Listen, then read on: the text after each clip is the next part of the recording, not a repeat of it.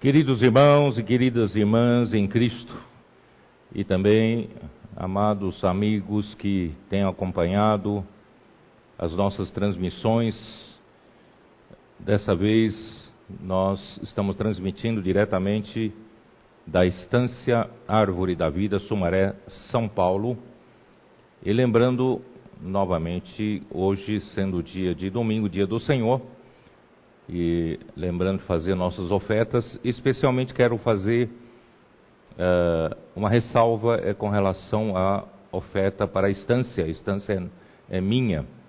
Uh, todos nós sabemos que a estância é mantida pelos nossos uh, pelos eventos e nós não temos tido eventos né, esse começo de ano e também por causa da pandemia. Portanto, irmãos, uh, aquilo que nós temos feito com o pro programa Celeiro, ele uh, apenas nos mantém né, o mínimo possível para funcionamento, mas a conferência uh, começa já no próximo final de semana e a própria conferência, o próprio evento gera muitas despesas, né, muitos custos. Portanto, eu peço para os irmãos lembrarem de fazer ofertas na, no QR Code que está aí na sua tela. Né? A estância é minha e também demais ofertas né, que você já tem por hábito fazê-lo. E nós estamos transmitindo essa mensagem dentro do contexto da, já da Conferência Internacional de fevereiro que vai acontecer na semana que vem mas já estamos na mensagem 5, número 5, e estamos ao vivo, né, no dia de hoje, e o, e o título da mensagem 5 é Habitação de Deus no Espírito. E a leitura da Bíblia que nós usamos está em Efésios capítulo 2, versículos de 13 até 22. Lembrando os irmãos que desde que nós iniciamos a mensagem 1 dessa nova série, né, uh, com tema geral, então virá o fim, nós estamos na segunda parte do estudo de, do livro de Mateus. E a primeira parte foi, né, e será pregado este Evangelho do Reino, e a segunda parte agora é, então virá o fim. Desde a mensagem 1, o Senhor, na sua soberania ou providência divina, ele fez-nos entrar no livro de Mateus, capítulo 16. E o capítulo 16 ele faz uma mudança de rumo e uma mudança de foco. Uh, começa a ter outro, né, uh, outra direção, isto é, tudo que nós vimos até o capítulo 15, desde a genealogia de Cristo, a geração, a sua geração, a sua introdução, a sua apresentação, né? E também uh, o seu precursor, João Batista, e Jesus, depois de tentado, já iniciou seu ministério, né, pregando o evangelho do reino, curando toda sorte de doenças e enfermidades, e também expulsando os demônios, porque este mundo, depois da queda do homem, uh, se desconectou de Deus, o pecado entrou nele e pelo pecado a morte, e assim né, essa, a humanidade, né, o mundo em que nós vivemos, está vivendo no meio de total né, desordenação, corrupção, desordem e confusão e homem perdeu o governo de Deus e o homem vive uma vida totalmente desordenada, uh, por isso né, vem toda sorte de doenças e enfermidades, e Jesus, ele como rei do reino dos céus, ele veio cumprir a vontade do Pai para pregar o evangelho do reino e justamente para estabelecer novamente o governo do céu aqui na terra, começando pela sua igreja. E assim, né, até o capítulo 15, mostrando a sua prioridade de pregar esse evangelho do reino, curando, né, expulsando demônios e sofrendo toda sorte de oposição, mas no, no, a partir do capítulo 16 começa a ênfase de, da revelação do Cristo e a revelação da igreja, e a ênfase a partir de agora é a edificação da igreja. Por quê? Porque se, uh, se nós queremos dar descanso para Deus, assim como o rei Davi teve o desejo depois que Deus lhe deu descanso de todos os seus inimigos ao redor, e graças a Deus também Deus nos tirou da, da, da, da, da confusão do mundo, do mundo caótico em que nós vivíamos, a situação caótica que cada um vivia no mundo, nos curou e nos trouxe né, para o reino dos céus e ele, ele nos introduziu no seu descanso e nós aprendemos a servi-lo no descanso de Deus, tomando o jugo do Senhor, e hoje, embora há muito o que fazer para a pregação do Evangelho, para resgatar as pessoas desse mundo tenebroso, mas nós fazemos tudo isso no descanso de Deus. Mas agora, a partir do capítulo 15, nós temos que ver que nós precisamos também nos preocupar em dar descanso para Deus. E Deus só terá descanso quando Ele tiver uma casa. E essa casa não é a casa de cedros, não é uma casa material que nós podemos fazer, porque todo o céu, não é? É, é o seu trono e a terra é estrado dos seus pés, isso está em Isaías 66, versículo 1.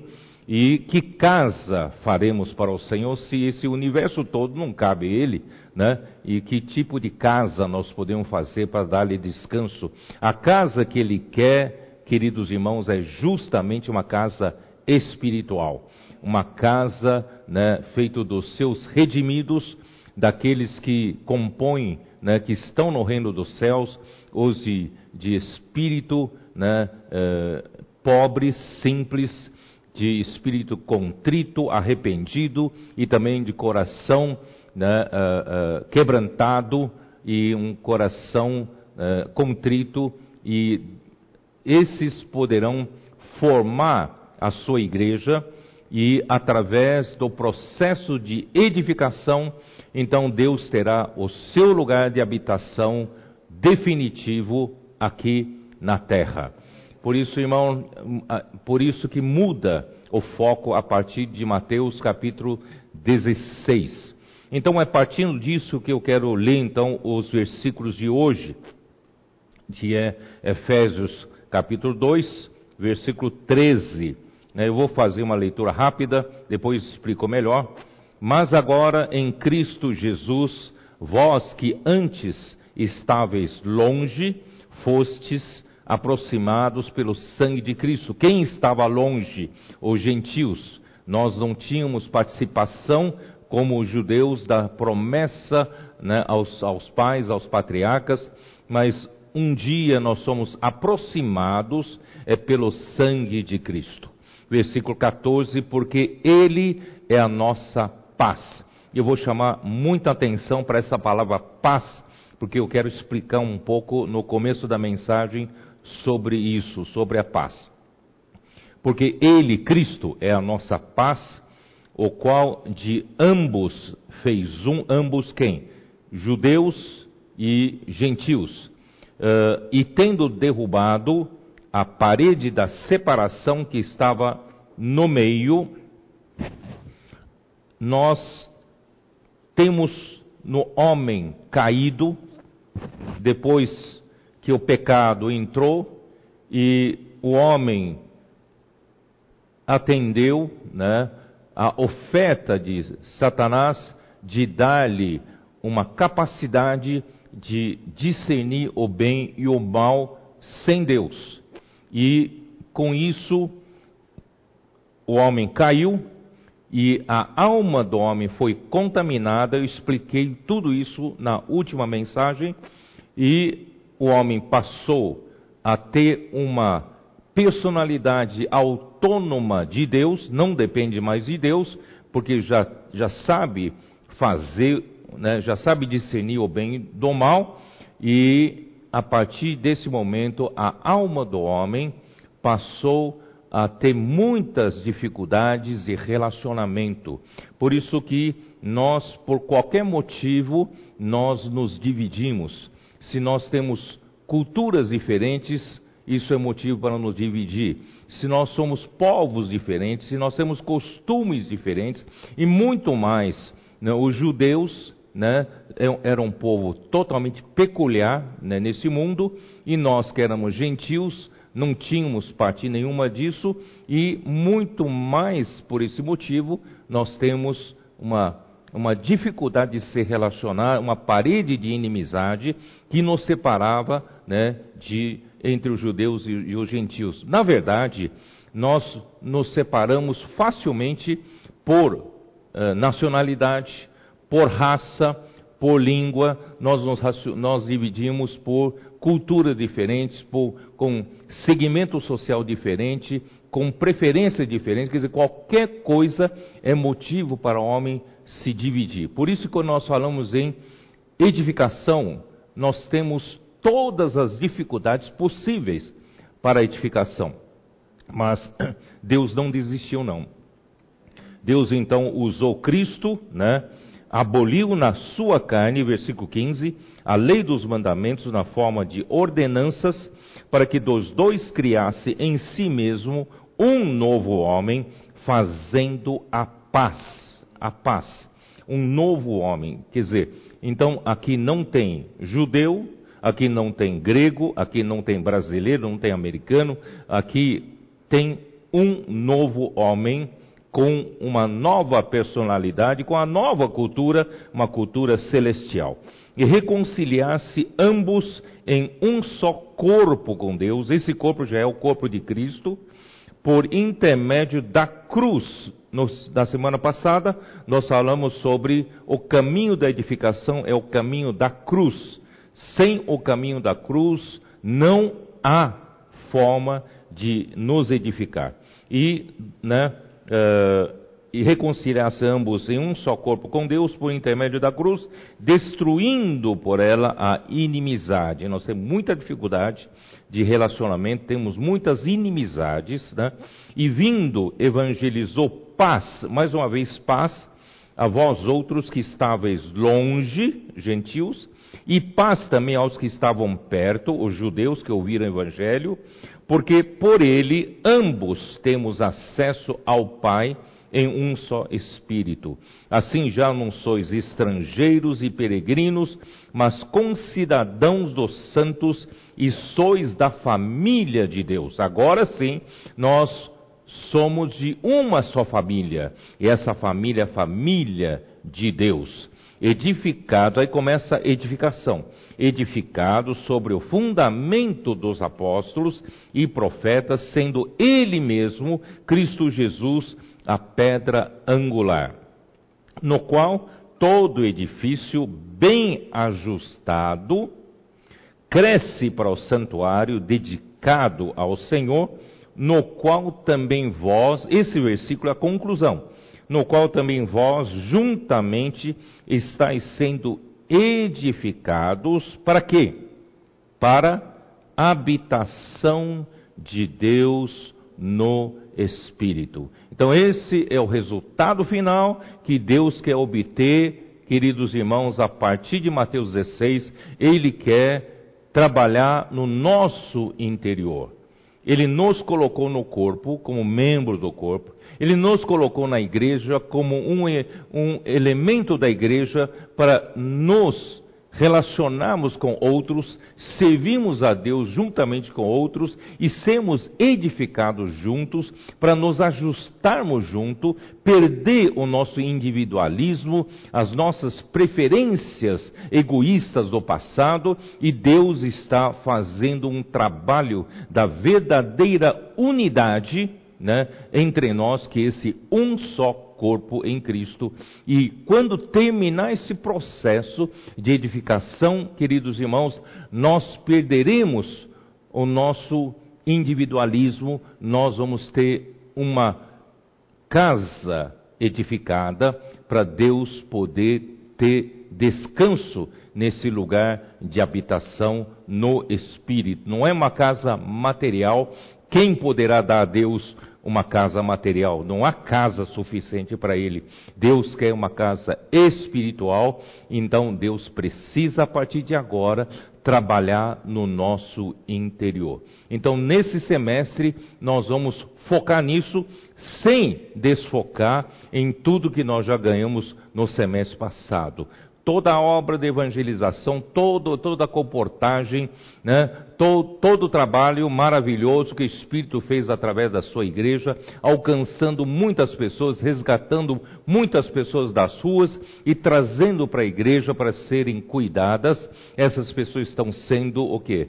É, através do, da central de acolhimento, através de rede de cuidados, estão também sendo encaixados, incluídos na edificação normal da igreja, e essas pessoas vão, vão ser agora, a partir de agora, deixar Deus trabalhar no seu interior a partir né, de servir junto com outros santos, e no fim, nós vamos dar para Deus um edifício sólido, né, para Deus poder habitar né, na sua casa, na sua igreja. Esse é o objetivo de Deus. Bom, já que eu falei sobre a questão da paz, eu uh, gostei muito, eu vou, vou, vou, até dar crédito, né, pra, gostei muito de uma, uh, de uma, uma pessoa que, que, que apresenta né, Israel, uh, tem feito muito bem, ela é uma guia turística lá em Israel,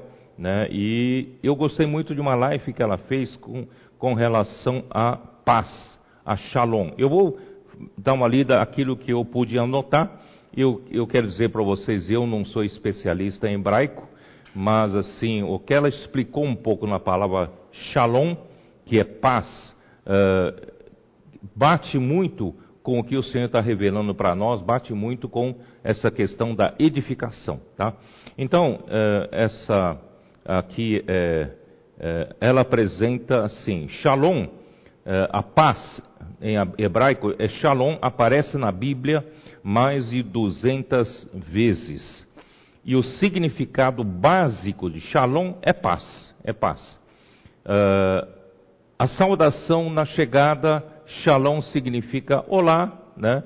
Uh, e na despedida significa tchau, né? adeus. E tem expressões Shalom Aleichem, que é a paz seja com você, quer dizer, quando o Senhor Jesus, depois da ressurreição, apareceu aos seus discípulos, ele disse, né, paz seja convosco, é, em hebraico seria Shalom Aleichem, e nos, aos sábados é, se usa Shabbat, Shalom, quer dizer, sábado de paz, Aí então ela começa a apresentar significados mais profundos da palavra shalom, né? Significado mais superficial é simplesmente paz, simplesmente é, cumprimento ou despedida, né?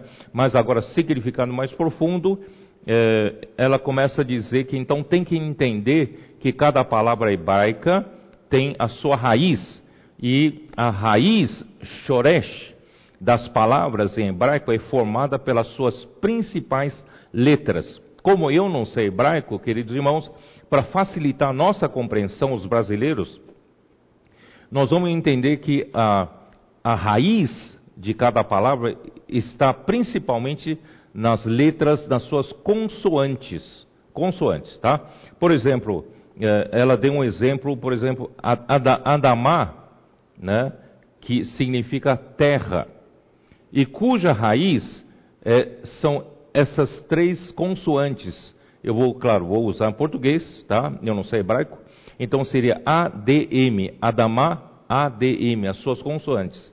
E dessa mesma raiz de ADM deriva a palavra Adão, que é Adão, tá?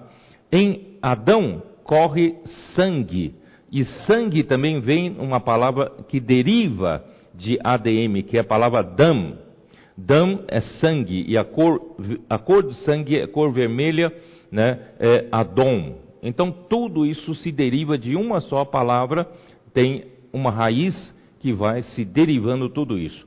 Então a Shalom tem como raiz SH, mais uma vez vou repetir, não, não sei hebraico, não estou falando hebraico, então vamos usar consoantes né, em português, SH, uh, L, M, três consoantes, né, seriam três letras consoantes em hebraico, né, SH, L e M. Dela então deriva Shalem. Shalom de, deriva para Shalem. Sabe o que é Shalem? Isso que eu gostei muito. Shalem significa completo, significa plenitude. Olha só que coisa maravilhosa. Do Shalom, né, paz, vem para Shalem, que é completo e plenitude. E o rei Salomão, quando terminou o seu templo de Jerusalém, ele então traz o Shalom para o templo isto é, ele completa o templo. Vocês entenderam? Então, quando um templo é terminado, é executado, é, vem então o shalom, quer dizer, completa, chegou à sua plenitude. Somente quando todas as peças do templo se encaixaram, tornando o templo completo para o seu funcionamento, né? Isto é, quando todas as partes estão em harmonia, então tem-se o shalom. Irmãos, eu gostei muito disso. Isso quer dizer o quê? Quando o Senhor conseguir nos edificar juntos, quando o Senhor conseguir colocar todas as peças, os materiais de construção bem ajustados, bem encaixados, é o que eu quis dizer nesse versículo aqui, versículo 21 de Efésios 2, no qual todo edifício, bem ajustado, vocês entenderam? Então, quando esse edifício agora, edifício espiritual, que é a igreja, quando nós, irmãos, nós, negando a nós mesmos, perdendo né, o nosso egoísmo, nós nos colocando para Deus, consagrando para servir junto com outros santos, e nós somos edificados, nós somos encaixados, nós somos ajustados, né? quando estiver bem ajustado, irmãos, nós crescemos. Esse edifício é vivo, esse edifício é espiritual, esse edifício cresce cresce para o santuário que é o templo dedicado ao Senhor. Aí sim, nós juntamente estamos sendo edificados para a habitação de Deus no Espírito. Aí acontece o shalom. É isso que quero mostrar para vocês. Aí com, se completa. Chegou a sua plenitude. Irmãos, é, nós buscamos isso. A partir de Mateus 16, irmãos, Deus quer obter esse resultado. Tá bom? Então, Aí Salomão construiu o templo em Jerusalém. E Jerusalém, irmãos, em hebraico não tem J, não tem som de J. Né? Em hebraico, ele, em vez de J, é Yud. Yud é, é, é, quase um I ou um Y. Tá? Então seria Jerusalém. Jerusalém seria Jerusalém. E Jerusalém tem a mesma raiz de Shalom significa a cidade da paz, a cidade da plenitude, a cidade da harmonia. Irmãos, o que Deus quer obter na edificação da igreja é a paz, a plenitude e a harmonia. É a unidade final. É isso, ainda vou falar muito sobre isso. Então, aí vem Isaías 9:6, muito conhecido por nós ali no meio de, de que ali fala, ele é o, uh, ele é o, seu nome é maravilhoso, vocês se lembram? Seu nome é maravilhoso. Existe um termo ali que ele fala, ele é o príncipe da paz. Lembra? Esse príncipe da paz, eh, se você olhar para Strong, olhar para hebraico, ele é Sar Shalom. Príncipe da paz, Sar Shalom ele tem um significado de quê? Significado de ele é um ministro da paz. Quer dizer, através do seu ministério, produz-se a paz. Quer dizer, uh, Cristo tem uma incumbência, ele é ungido para executar o seu ministério. E o final do seu ministério, irmãos, é produzir a paz. E essa paz né, tem um sentido de algo que tornou, com, se, com, tornou-se completo, tornou-se pleno, né, tornou-se edificado, ajustado. Tudo está em harmonia. Esse é o significado. Queridos irmãos, Jesus, Cristo, ele tem essa, esse papel. Ele então terá, trará uma grande luz, alegria, harmonia e paz. Em João 20, 21, Jesus diz: Paz seja convosco, em hebraico seria Shalom Aleichem, não apenas para os discípulos ficarem sem conflitos, sem guerra, em paz, mas é muito mais do que isso. Significa para eles estarem plenos, estarem em harmonia, que restaurem aquilo que não está completo ou quebrado, restaurar a conexão com o próximo. Eu gostei disso aqui, né? Isso aí precisa de revelação para enxergar isso. Quer dizer, ela conseguiu mostrar isso. Restaurar a conexão com o próximo e a conexão com Deus, fazer do mundo mais harmonioso e mais completo. Irmãos, esse mundo, na verdade, vai vir é pela igreja. Tá? A igreja que vai produzir essa harmonia, esse trabalho final da edificação. Então eu quis mostrar né, é, isso para vocês usando essa pessoa que falou sobre Shalom. Eu gostei muito porque isso coincide com o nosso encargo que nós estamos falando. O que o Senhor quer obter entre nós, irmãos, é a harmonia final de um edifício harmonioso, nós todos seremos um só edifício. Não haverá mais, irmãos, membros né, que, que, que, que estão em evidência, que estão em, no holofote, que está bus, alguns, alguém buscando a sua própria glória, né, o seu, a sua fama. Não. Nós todos daremos para o Senhor um edifício e onde, no edifício, irmãos, eu disse aquele dia, num edifício, irmãos, todos, todas as peças bem encaixadas, não há uma peça que está no showroom, não há uma peça que recebe um holofote especial, não.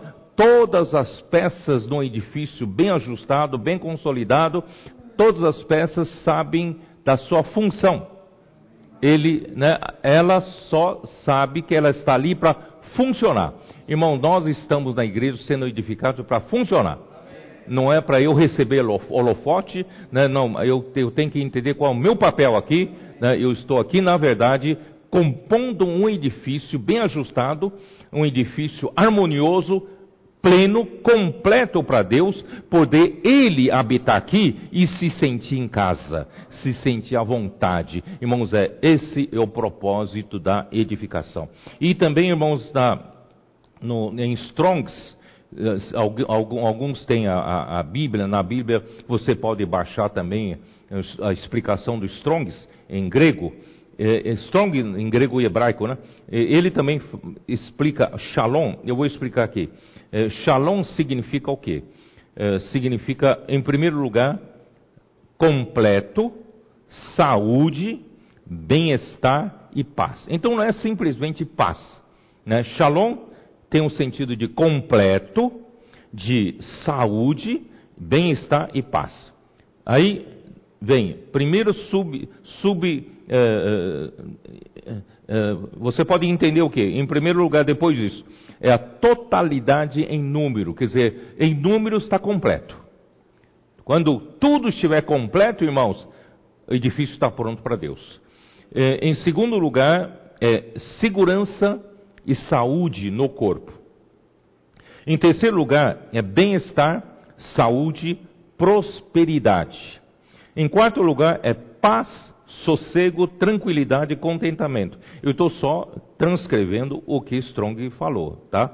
E paz, quinto lugar, paz, amizade, referindo-se às relações humanas e com Deus, especialmente no relacionamento proveniente da aliança. Então, quando fala dessa paz, ele não, não é uma paz generalizada, é uma paz no relacionamento. Por isso, irmãos, uma, na edificação, a, o que está em evidência, o trabalho principal é do relacionamento entre nós e nós com Deus. E paz, referindo-se à ausência de guerra, e paz também como adjetivo. Isso é o Strong que, que, que explica, tá bom? Então, a partir de agora, eu então vou explicar, né, essa mensagem, o que eu tenho. Em, Mateus, uh, em Gênesis capítulo 2, irmãos, nós vamos ver que Deus, Ele precisa de descanso, porque havendo Deus, está no capítulo 2 de Gênesis, versículo 2, e havendo Deus terminado no dia sétimo a sua obra que fizera, descansou nesse dia de toda a sua obra que tinha feito, e abençoou Deus o dia sétimo e o santificou, porque nele descansou de toda a obra que, como Deus fizera. Irmãos, Deus, é muito interessante que, que aqui diz que Deus criou o homem no sexto dia, somente depois que ele preparou toda a criação, né, todo o ambiente, né, todo o necessário para a sobrevivência do homem, para o bem-estar do homem. Então, o homem foi gerado, criado no sexto dia. Quando o homem foi gerado, no versículo, né, no versículo 31 do capítulo 1 de Gênesis, ali diz: Viu Deus tudo quanto fizera, e eis que era muito bom, houve tarde e manhã o sexto dia. Então, quando Deus terminou o seu trabalho no sexto dia, irmão, sabe o que, que isso significa? Depois de tudo que eu expliquei na introdução, significa, irmãos, todas as peças se encaixaram. Tudo estava perfeito. Tudo estava em harmonia. Se você olhar realmente pra, só para a criação, só para a natureza, só para né, esse universo, sem o elemento da queda, irmãos, tudo era perfeito, tudo é perfeito. Perfeito, perfeito. Né? O equilíbrio ecológico, ah, ah, ah, os, todos os itens da criação, como estão, são, em equilíbrio, são perfeitos. O próprio organismo, se você olhar para o seu corpo humano, irmãos, a gente não sabe, é só de nós estarmos aqui sentados com saúde, aqui dentro está acontecendo muitas coisas em harmonia. Sabia disso? Muitas coisas em harmonia para nós estarmos sentindo bem aqui. Né? Então Deus ele é maravilhoso. Quando ele fez tudo no sexto dia, no final do sexto dia, ele viu tudo que fez, então ele disse muito bom. Então, irmãos, sexto dia, em 2 Pedro, capítulo 3, versículo 8, vamos, vai. Eu, é, 2 Pedro, embora vocês já saibam, né? Mas para compor essa mensagem é bom a gente ler cap, capítulo 3, versículo 8. Há, todavia, uma coisa, amados, que não deveis esquecer, que para o Senhor um dia é como mil anos, e mil anos como um dia. Não retarda o Senhor a sua promessa, como alguns a julgam demorada, pelo contrário, ele é longânimo para convosco, não querendo que nenhum pereça, senão que todos cheguem ao arrependimento. Então, quando ele falou de um dia como mil anos, mil anos como um dia, ele está se referindo à vinda do Senhor, à vinda dele. Então, irmãos, por que ele fala um dia como mil anos? Ele poderia muito bem falar um dia como dez mil anos. Um dia como cem mil anos. Não faz diferença nenhuma para Deus, não é isso? Por que aqui a Bíblia fala um dia como mil anos e mil anos como um dia? Porque isso tem relação com Gênesis capítulo 1, capítulo 2. No final do sexto dia, isso indica, irmãos, no final do sexto milênio, e nós estamos no final do sexto milênio. Porque a próxima era será o sétimo milênio. E a próxima era será a era do reino milenar. O milênio, o reino dos mil anos.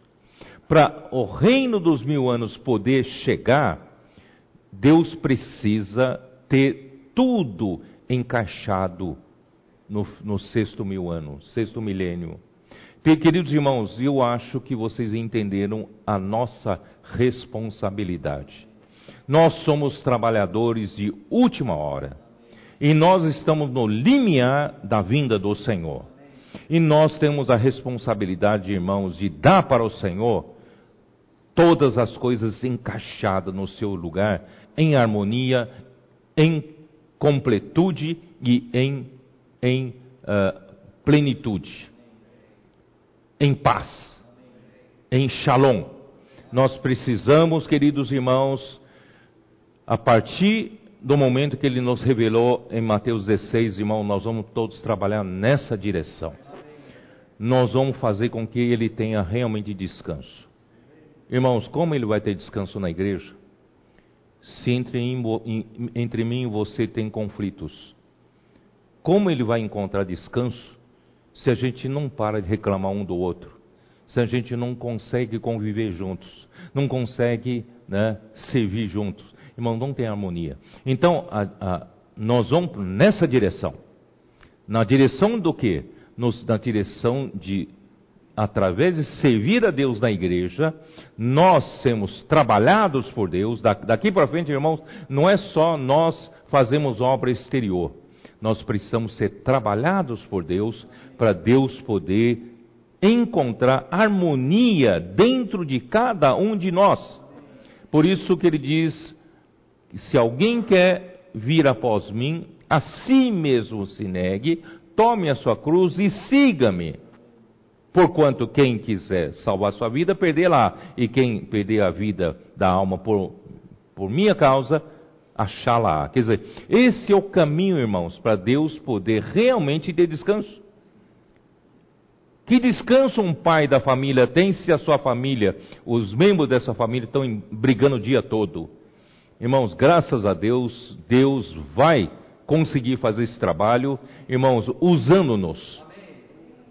Você acredita nisso? Eu acredito nisso desde que a gente esteja disposto, né, disposto a Deus fazer esse trabalho, né, realmente negando a nós mesmos para o Senhor poder, chegando nesse shalom final, né, desse, uh, desse, já estamos, irmãos, uh, a igreja em Filadélfia está sendo consolidada, irmãos, e depois de tanto tempo, a história da igreja, a partir do final do primeiro século, só desceu ladeira abaixo. Né? Aí, quando chegou no século XV, finalmente houve uma pequena reação, tá? uma pequena reação. Todavia, irmãos, até hoje, Deus ainda não conseguiu concluir a edificação da sua igreja. E essa edificação da igreja, irmãos, a esperança da edificação da igreja está na igreja em Filadélfia. Se você olhar para o Apocalipse capítulo 3, a igreja em Filadélfia é a única que dá esperança para Deus poder ter essa edificação. Portanto, irmãos, depois de tantos séculos, Deus está trabalhando no meio de nós para consolidar essa situação da igreja em Filadélfia, né? Por quê? Porque o Senhor sabe que a igreja em Filadélfia, vamos dar uma olhada em Apocalipse 3, Apocalipse 3, né? versículo uh, eh, 7. Ao anjo da igreja em Filadélfia escreve: Estas coisas diz o santo, o verdadeiro, aquele que tem a chave de Davi, que abre e ninguém fechará, e que fecha e ninguém abrirá. Irmãos, isso é muito interessante.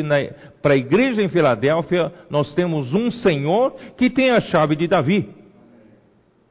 No livro de Mateus, na genealogia de Jesus, a primeira, primeira coisa que nós vimos ali, ele é o filho de Davi. Ele veio na linhagem real, ele veio para ser rei. E quem é rei tem autoridade. Então, para a igreja em Filadélfia, ele é aquele que tem autoridade de rei, ele tem autoridade de abrir e de fechar. E aqui diz: Conheço as tuas obras, eis que tenho posto diante de ti uma porta aberta que ninguém pode fechar. Por quê? Porque que tem, tens pouca força, né? Entretanto, guardaste a minha palavra e não negaste o meu nome. Aqui mostra, irmãos, não é a nossa capacidade, não é o nosso poder. A nossa única virtude que a igreja de Filadélfia tem, irmãos, é reconhecer que tem pouca força. Não consegue fazer a vontade de Deus, mas não ela guardou a palavra, ela ama a palavra, ela tem o amor reverente à palavra de Deus. Nós apreciamos a palavra que o Senhor está falando conosco. E nós somos guiados por essa palavra. Nós vamos em direção a essa palavra e não negamos o nome do Senhor. Nós dependemos do Senhor em todo instante, invocando o nome do Senhor. Irmãos, antes ainda de vir para cá, né, eu estava dizendo para os irmãos que nós temos que crer que a palavra profética é a palavra de Deus. Nada dessas palavras que eu estou falando para vocês foram programadas, foram planejadas por mim. O Senhor que nos trouxe na hora certa, nos dando revelação. Irmãos, isso é maravilhoso. Nós não temos capacidade, nós não temos força, não temos capacidade de planejar nada, programar nada, mas nós temos pouca força, mas nós amamos a palavra do Senhor. E nós não negamos o nome do Senhor, que dependemos do Senhor, não confiamos na capacidade de discernir o bem e o mal. Nós amamos a palavra do Senhor. Irmãos, é por isso que nós, na era do Apocalipse, o Senhor entregou para nós, irmãos, essa nossa geração, esse momento final da era do Apocalipse. Em nenhuma outra era no passado, irmãos, Deus entregou, mas entregou a nossa geração, a geração final, né? a era do Apocalipse, nós estamos vendo com nossos olhos, irmãos, os sete espíritos atuando no nosso meio. Nós ouvimos a palavra, não temos capacidade, não temos força, mas ouvimos a palavra, amamos a palavra, praticamos a palavra, o Espírito confirma, e o Espírito faz grandes obras no nosso meio. Irmãos, nós temos visto a era dos sete espíritos, a era do Apocalipse chegando no nosso tempo. Isso é maravilhoso. Né? E, o, e a aurora, nós estamos vendo, né? nem todos percebem, somente os especialistas que estão atentos à palavra de Deus estão percebendo que a aurora está chegando. E nós estamos nesse momento. Né? Eu só quero louvar o Senhor. Por isso, irmãos, por outro lado, irmãos, a nossa responsabilidade aumenta. No, os nossos ombros, irmãos, tem que carregar esse peso da responsabilidade, porque a conclusão da edificação da igreja precisa acontecer nos nossos dias, quando todas as peças do templo se encaixarem. Então, irmãos, a edificação, eh, a edificação se completa para o seu funcionamento. E qual é o funcionamento? Dá o lugar de habitação para o descanso de Deus. Ó Senhor Jesus, Ageu, dá uma olhada no livro de Ageu que é antes de Zacarias. Ageu capítulo 2, versículo. Uh,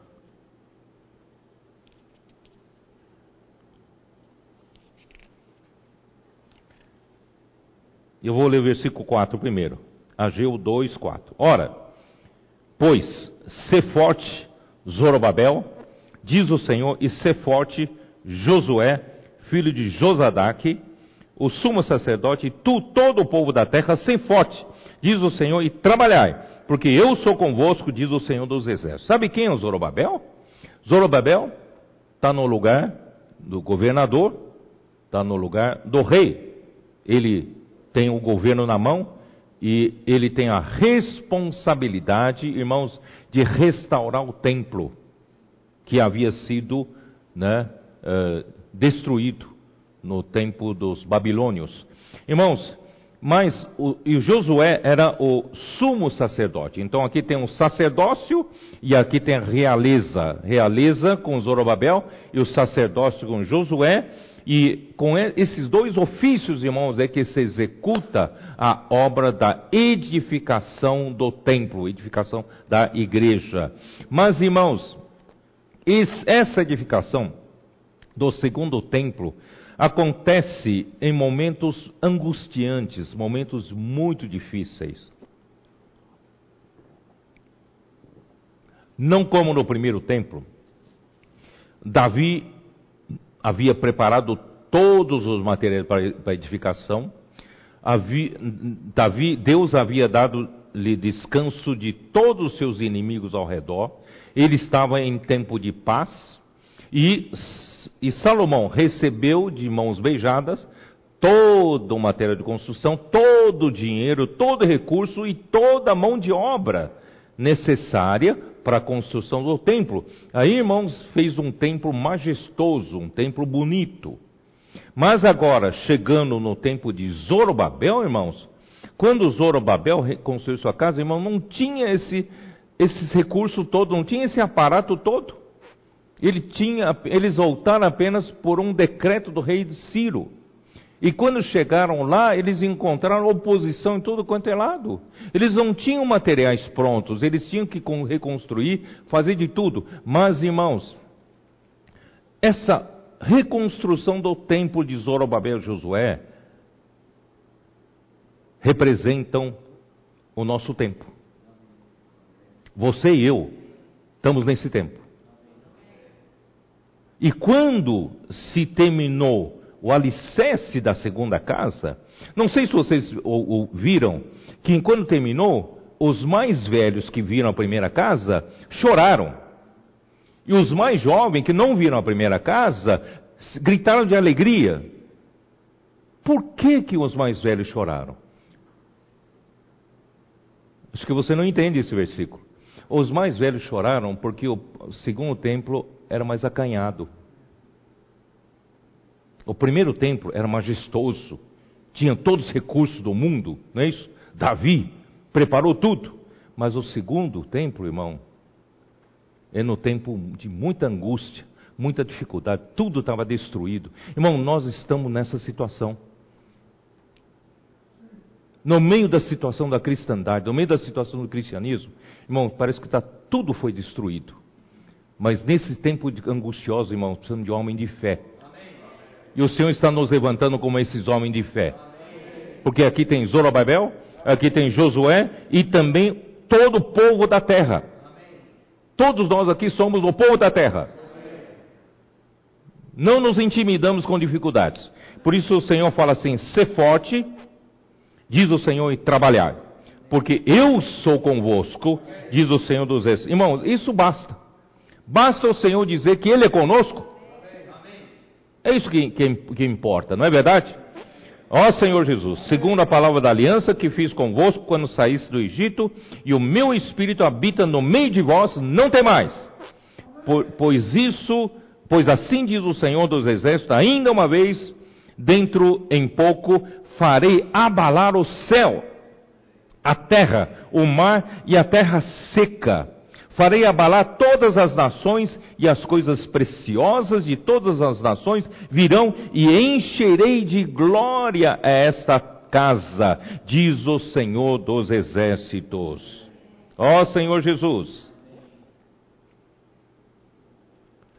minha é a prata, meu é o ouro, diz o Senhor dos exércitos, a glória desta última casa será maior do que a primeira, diz o Senhor dos Exércitos, e neste lugar darei a paz, neste lugar darei o shalom, diz o Senhor dos Exércitos. Nesse lugar eu vou dizer, está completo.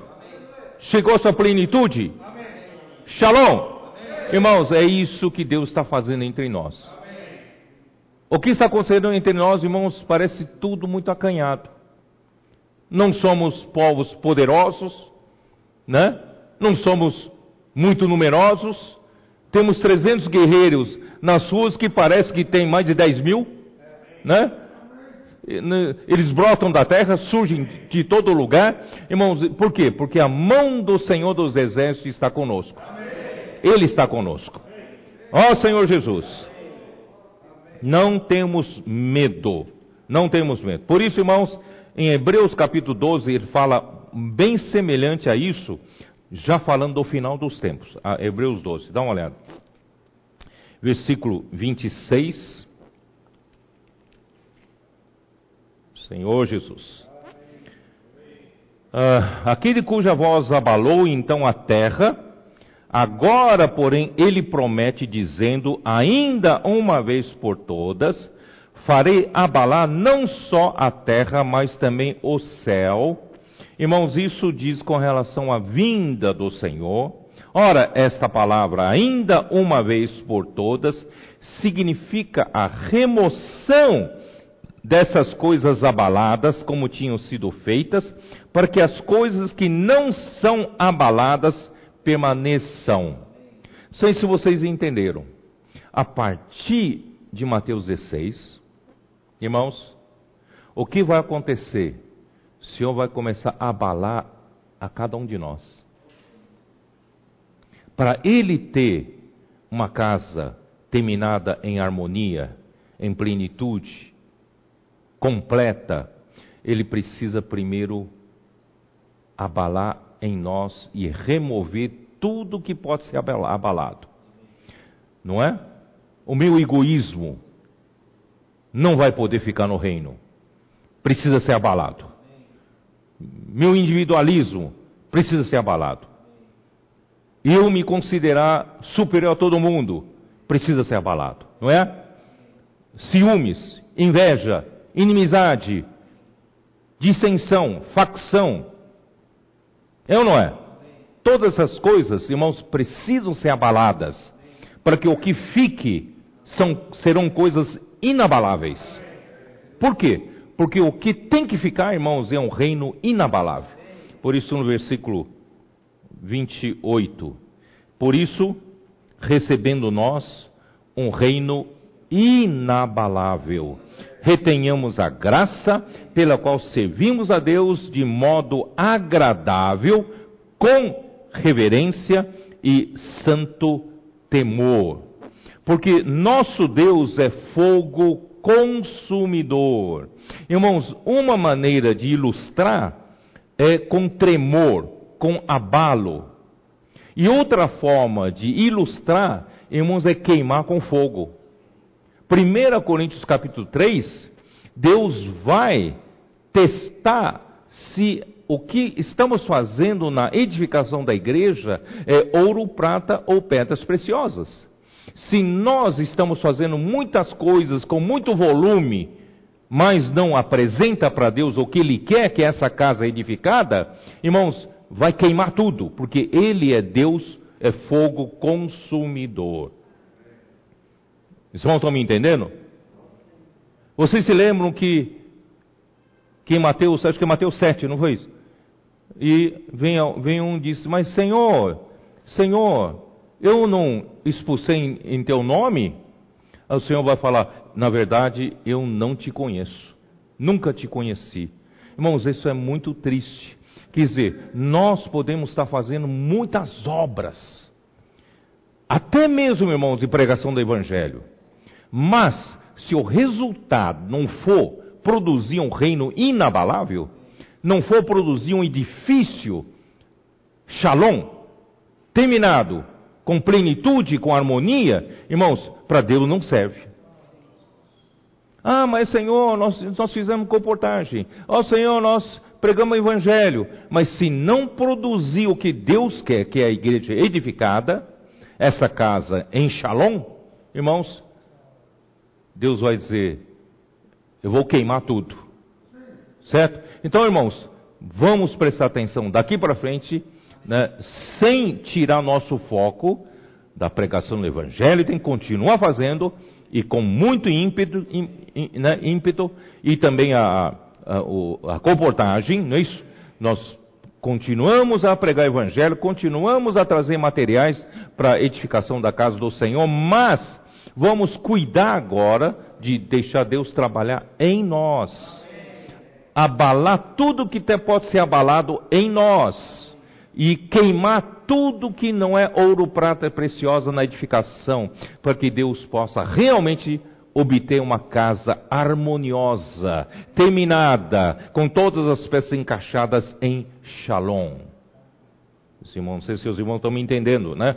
Então, irmãos, é isso que o Senhor quer. Por isso, irmãos, ah, em Mateus 16, 18, quando Cristo disse: Edificarei a minha igreja, Ele mesmo vai edificar sua igreja. Efésios capítulo 4. Dá uma olhada em Efésios capítulo 4. Ó oh, Senhor Jesus. Espero que os irmãos estão, estejam entendendo o encargo do Espírito, né? O Senhor está com uh, encargo muito forte. Eu é a segunda, é o segundo domingo, né, que eu, depois da minha cirurgia, graças ao Senhor, o Senhor tem, tem, tem me dado voz suficiente, né? Na verdade, na, na semana passada fiquei com medo de não terminar, né, a mensagem por causa da minha voz ainda, ainda, né, muito, era muito, uh, muito frágil, né? Mas graças ao Senhor, o Senhor tem dado, né, para poder, para poder passar esse encargo porque esse encargo está no coração de Deus. Né? Uh, Efésios 4, versículo 11 diz assim: E Ele mesmo, Ele mesmo quem? Ele mesmo Cristo. Porque em Mateus 16, 18 fala que eu edificarei a minha igreja. Então, Ele mesmo vai edificar a sua igreja. Então, para edificação, o que, que Ele fez? Ele mesmo concedeu uns para apóstolos. Eu acho que vou, eu vou ler em King James atualizado ele mesmo designou alguns para apóstolos, outros para profetas, outros para evangelistas e outros para pastores e mestres. Estou usando King James atualizado, com o propósito de aperfeiçoar os santos para a obra do ministério, para que o corpo de Cristo seja edificado. Vocês estão entendendo? Quem vai edificar a igreja? É Cristo.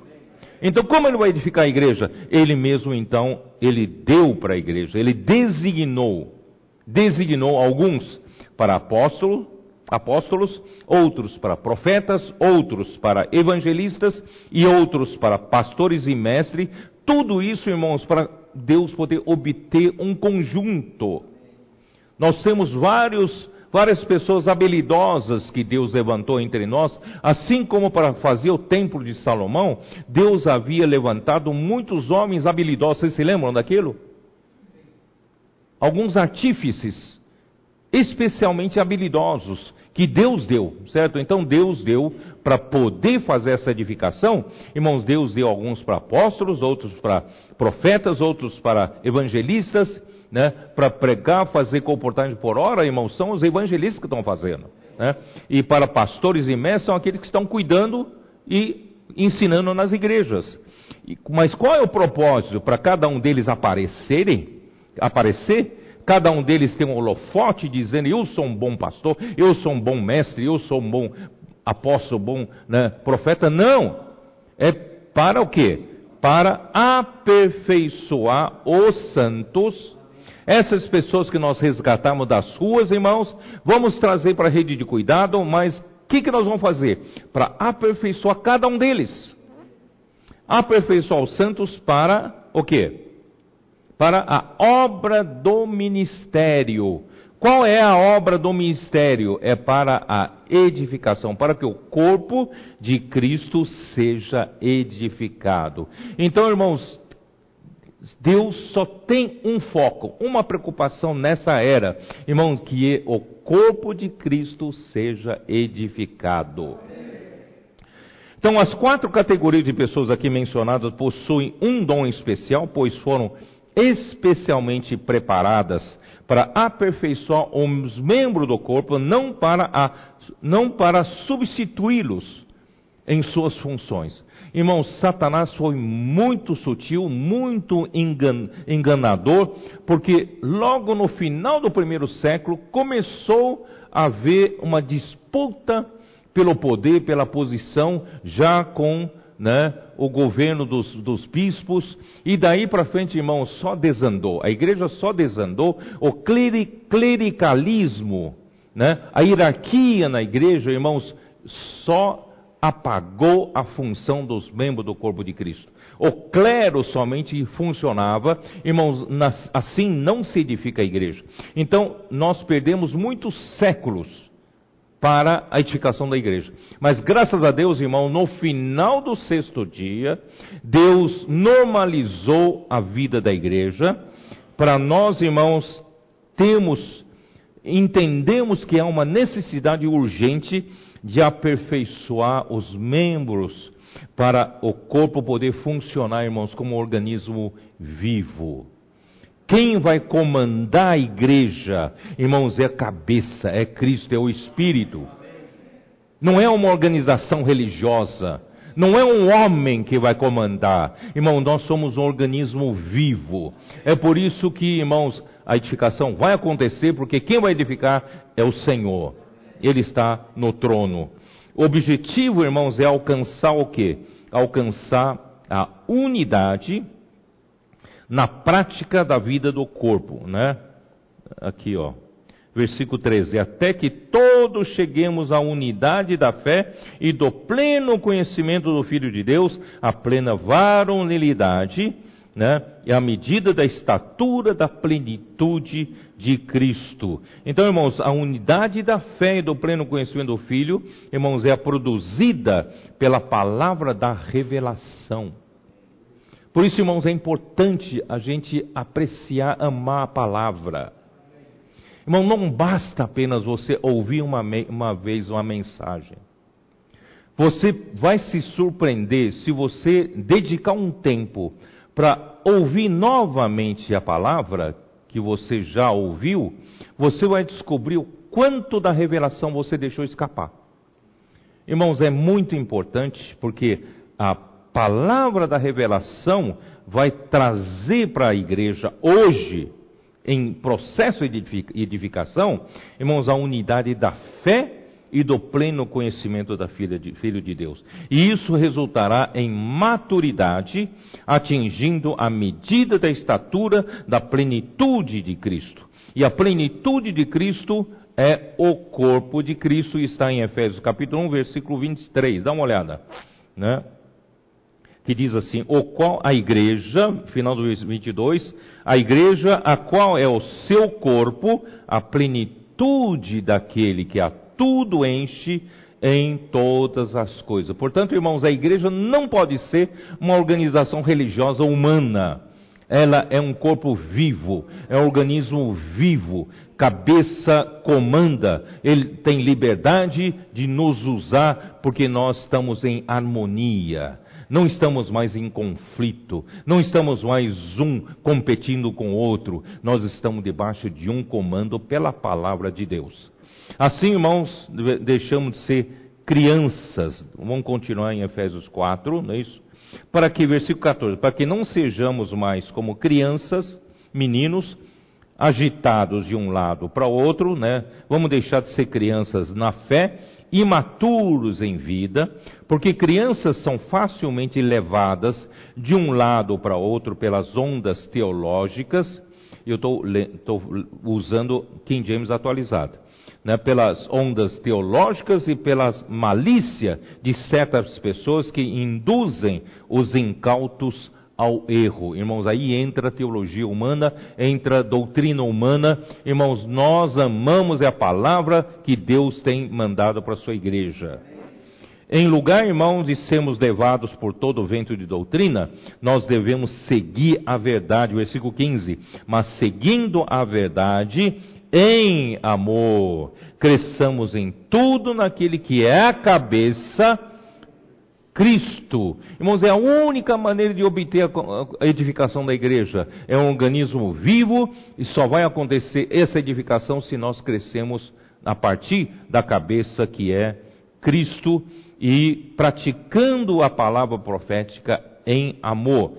Por que trocar o certo por incerto? Pois praticando a palavra da verdade, cresceremos em tudo naquele que é a cabeça Cristo. A edificação é, na verdade, uma questão de crescimento. Edificação não é somente uma questão de eu me encaixar com você, mas é de crescimento. Tá? Claro que precisa de, de nos ajustarmos, mas a verdadeira edificação é a edificação né, do corpo. E a palavra então nos conecta com a cabeça, praticando a palavra nos faz crescer em Cristo. Você sabia disso? Se nós amamos a palavra, praticamos a palavra, nós crescemos em Cristo. E assim todo o corpo bem ajustado, tá aí versículo 16, de quem todo o corpo bem ajustado, por isso, irmãos, é importante esse estar bem ajustado, quer dizer, as peças precisam se encaixar. Mas se encaixar não como, como materiais inertes, materiais de construção, mas é como, como peças vivas. Elas precisam ser encaixadas de uma maneira viva, através do crescimento, através da vida. Né? Então todas as peças precisam ser bem ajustadas e, e, e consolidado, não é isso, né? Consolidado. Essa palavra consolidado pode ser traduzida para compactado ou entrelaçado, unido, né? Pelo auxílio de todas as juntas, cresce e edifica-se a si mesmo em amor na medida que cada parte realiza a sua função. Irmãos, como é importante a gente ajudar a cada irmão novo a realizar a sua função. Quando cada um fizer a sua parte, executar a sua função, irmão, e crescendo na cabeça, todos nós vamos crescer juntos, vamos ser edificados juntos. Irmãos, isso é maravilhoso. Por isso, irmãos, uh, uh, Efésios 5, vamos dar uma olhada em Efésios 5. Efésios 5, versículo 25 diz assim: Cristo vai edificar sua igreja. Como é que ele vai fazer? Né? Maridos, amai vossa mulher como também Cristo amou a igreja e a si mesmo se entregou por ela. Irmãos, Cristo morreu pela igreja, não só para salvar os pecadores, ele morreu pela igreja, é justamente para trabalhar na igreja, para no final ter essa igreja edificada. Ele prometeu em Mateus 16, 18 que ele edificaria a sua igreja. E as portas do Hades não prevalecerão contra a igreja edificada. Irmão, o único jeito de nós vencermos as forças das trevas, do, do engano de Satanás, é quando nós estarmos totalmente, solidamente edificados. Aí, irmão, não tem quem nos engane, não tem quem nos tire da edificação da igreja. Então, irmãos, vamos lá. Então, Efésios, uh, onde eu estou? Uh, ó Senhor Jesus. Hã? Né? Ali diz: Maridos, amai vossa mulher como também Cristo amou a igreja e a si mesmo se entregou por ela, não só para morrer na cruz pelos pecados. Esse é um processo inicial para resgatar-nos, mas ele quer edificar-nos. Então, para que a santificasse, primeiramente, irmãos, nos mudar de natureza. A nossa natureza terrena, caída, não serve para edificação, só serve para dividir-nos, só serve para entrar em conflitos, só serve para produzir dissensão, divisão, não é verdade? Então nós precisamos mudar de natureza. Que natureza? A natureza santa. Então Deus precisa, né, Cristo precisa nos santificar, santificar a sua igreja. Com o que? Tendo-a purificado por meio da lavagem de água pela palavra. Irmãos, tem que amar a palavra, irmãos. Nós temos que amar a palavra. Essa edificação vai acontecer através da palavra, porque a palavra vai nos lavar vai nos fazer abalar toda aquela parte removível, né? E vai nos santificar, trocar de natureza. A natureza caída, a natureza terrena, não serve para edificação. E para a apresentar a si mesmo igreja gloriosa, objeto final do trabalho de Cristo na edificação da igreja, irmão, é apresentar para Ele mesmo uma igreja gloriosa. O que é uma igreja gloriosa? Uma igreja que não tem mancha, não tem mácula. Uma igreja que não tem ruga, não tem velhice. Uma igreja que não tem nenhuma dessas coisas semelhantes, porém, uma igreja santa, com a natureza santa e sem defeito. Irmãos, não é maravilhoso? Deus está fazendo esse trabalho. Em Apocalipse 19 mostra o resultado final desse trabalho. Né? Capítulo 19, versículos 7 e 8. Senhor Jesus, estou alegre, e vocês? Alegremos-nos, exultemos e demos a glória, porque são chegadas as bodas do Cordeiro, cuja esposa si mesma já se ataviou pois lhe foi dado vestir-se de linho finíssimo, resplandecente e puro, porque o linho finíssimo são os atos de justiça dos santos. Aqui já apresenta, irmãos, santos com a natureza nova, natureza santa, né? Também já vive uma vida não de fingimento, fé sem fingimento, não é uma vida de aparência, mas uma vida que tem justiça real, pratica atos de justiça. Irmãos, no fim, essa noiva vai estar vestida de linho finíssimo, que são os próprios atos de justiça dos santos. E, irmãos, eles serão sacerdotes de Deus e de Cristo, capítulo 20, versículo 6, né? Uh, vou ler a parte final. Pelo contrário, serão sacerdotes de Deus e de Cristo e reinarão com ele os mil anos. Irmãos, quando nós demos no final do sexto milênio a igreja edificada, a igreja gloriosa, não é isso? Irmãos, não tem por que Cristo não vir. Ele vai chegar. Irmãos, eu ainda tenho esperança, como o irmão Dong teve enquanto estava em vida, não é isso? De ser arrebatado vivo. Apesar de que já tenho idade. Mas, irmãos, pelo tudo que o Senhor está nos revelando, pelo trabalho que Ele está querendo fazer entre nós, e só falta a igreja cooperar. Se a igreja, irmãos, entender essa revelação e começar a se esmerar em cooperar com o Senhor, irmão, nós vamos poder trazer o Senhor logo, logo. Nós vamos, porque o nosso coração, irmão, de reinar com Cristo durante os mil anos, que é o sexto ano, sexto milênio, né? Perdão, sétimo ano, que sétimo milênio, sétimo dia é o dia do descanso do Senhor, porque nós vamos dar o descanso para o Senhor. E no final, irmãos, Apocalipse 21, eu já falei para vocês, não é isso? Que uh, vi novo céu e nova terra, pois o primeiro céu e a primeira terra passaram e o mar já não existe. Vi também a cidade santa, a nova Jerusalém, que descia do céu da parte de Deus, ataviada como noiva adornada para o seu esposo. Irmãos, a, a, a, a, noiva, a igreja gloriosa está aí, ó, está aí. Né? Então ouvi grande voz vindo do trono dizendo: Eis o tabernáculo de Deus com os homens. Deus habitará com eles. Irmão, Deus finalmente achou lugar de habitação. Deus habitará com eles. E, e Deus vai habitar tanto conosco que esse Deus, né? Aqui vou usar a versão de Jerusalém, né? É, diz assim: e, e ele, Deus com eles, será o seu Deus. Nosso Deus, a partir do versículo 21, no novo céu, nova terra, o nome dele será o Deus com eles, o Deus com os homens.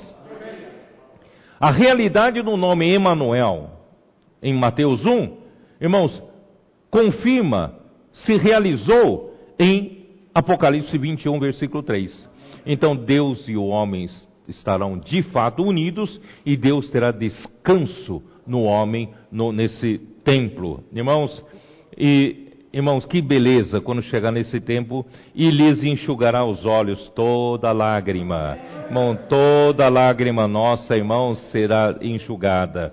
Né? A morte já não existirá, já não haverá luto, nem pranto, nem dor, porque as primeiras coisas já passaram.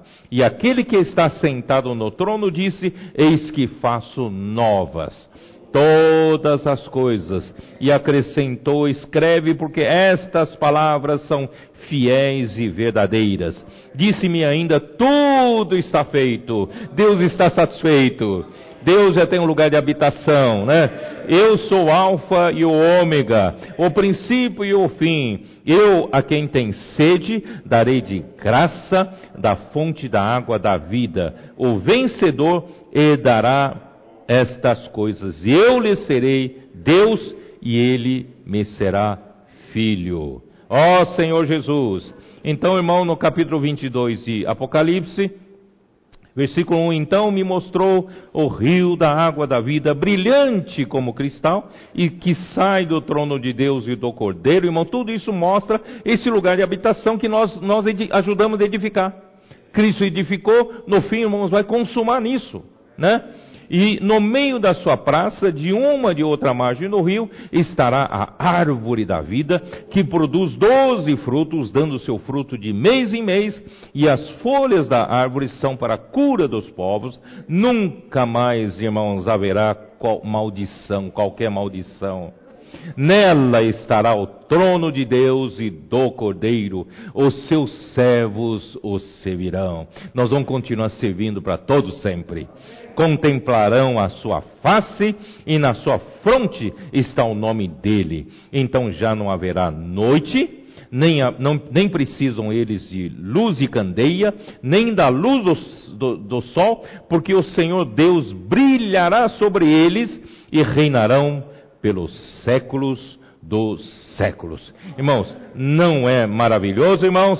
Em Gênesis 3,17, quando o homem caiu, a terra se tornou maldita por causa do homem. Mas, irmãos, no final, depois de todo esse processo da vinda do Senhor, a chegada do novo céu, nova terra, irmãos, não haverá mais maldição tudo será colocado em ordem. No novo céu, nova terra, não haverá maldição e será estabelecido o governo absoluto de Deus e do Cordeiro sobre o céu e, da, e a terra. E nós, que fomos aperfeiçoados hoje na igreja para servir, nós vamos servi-lo para sempre. Por isso, irmãos, vamos servir aparentemente uma coisa pequena, eu sirvo na recepção, eu sirvo na literatura, eu sirvo no cuidado aos santos, eu sirvo nisso, sirvo daquilo. Aparente, parece, aparentemente uma coisa pequena, mas nós temos que ter uma visão grande. Nós estamos fazendo uma edificação da igreja, e quando Deus obter esse lugar de descanso, irmãos, nós estamos já habituados a servi-lo. Porque nós estamos servindo hoje na igreja. Porque servindo, nós somos aperfeiçoados. Servindo, irmãos, nós somos salvos do egoísmo. Servindo, irmãos, nós ganhamos a natureza santa e nós somos edificados juntamente com, com, com Deus. Por isso, no versículo 10 ainda diz assim: Disse-me ainda, não celes as palavras da profecia desse livro, porque o tempo está próximo. Continua o injusto fazendo injustiça, muita gente não está enxergando que a volta do Senhor está próximo. Então, injusto não enxerga, continua fazendo injustiça. Continua imundo, ainda sendo imundo. Mas o justo continue na prática da justiça. E o santo continue a santificar-se. E eis que venho sem demora. E comigo está o galardão que tenho para retribuir a cada um segundo as suas obras. Irmãos, essa palavra é para os vencedores. Essa palavra de estímulo é para Zorobabel, para Josué. Essa palavra, irmãos, para o povo da terra. Essa palavra é para nós, para a igreja em Filadélfia. Não talvez nem todo cristianismo, nem toda a cristandade vai entender o que nós estamos falando, mas a igreja em Filadélfia entende. Vamos ser essa ferramenta para o Senhor conseguir né, obter o que Ele quer obter. Versículo 13: Eu sou Alfa e o Ômega, o primeiro e o último, o princípio e o fim. Ele começou, Ele vai terminar essa boa obra. Amém. Espero que vocês tenham entendido o encargo do Espírito. Ó oh, Senhor Jesus, estou muito alegre, irmãos. Já estou vislumbrando um pouquinho do que virá, irmãos no futuro. Que o Senhor abençoe a todos vocês, Deus abençoe a vocês e abençoe a sua igreja e obtenha nos nossos dias ainda, irmãos, essa igreja que vai chegar no Shalom, na sua plenitude, quando tudo se encaixar, removendo todas as coisas abaláveis, queimando toda a obra, madeira, feno e palha, sobrando apenas ouro, prata e pedras preciosas, para ele ter realmente um descanso definitivo. Irmãos, tu, ele vai fazer tudo novo, no novo céu e nova terra. Jesus é o Senhor. Amém.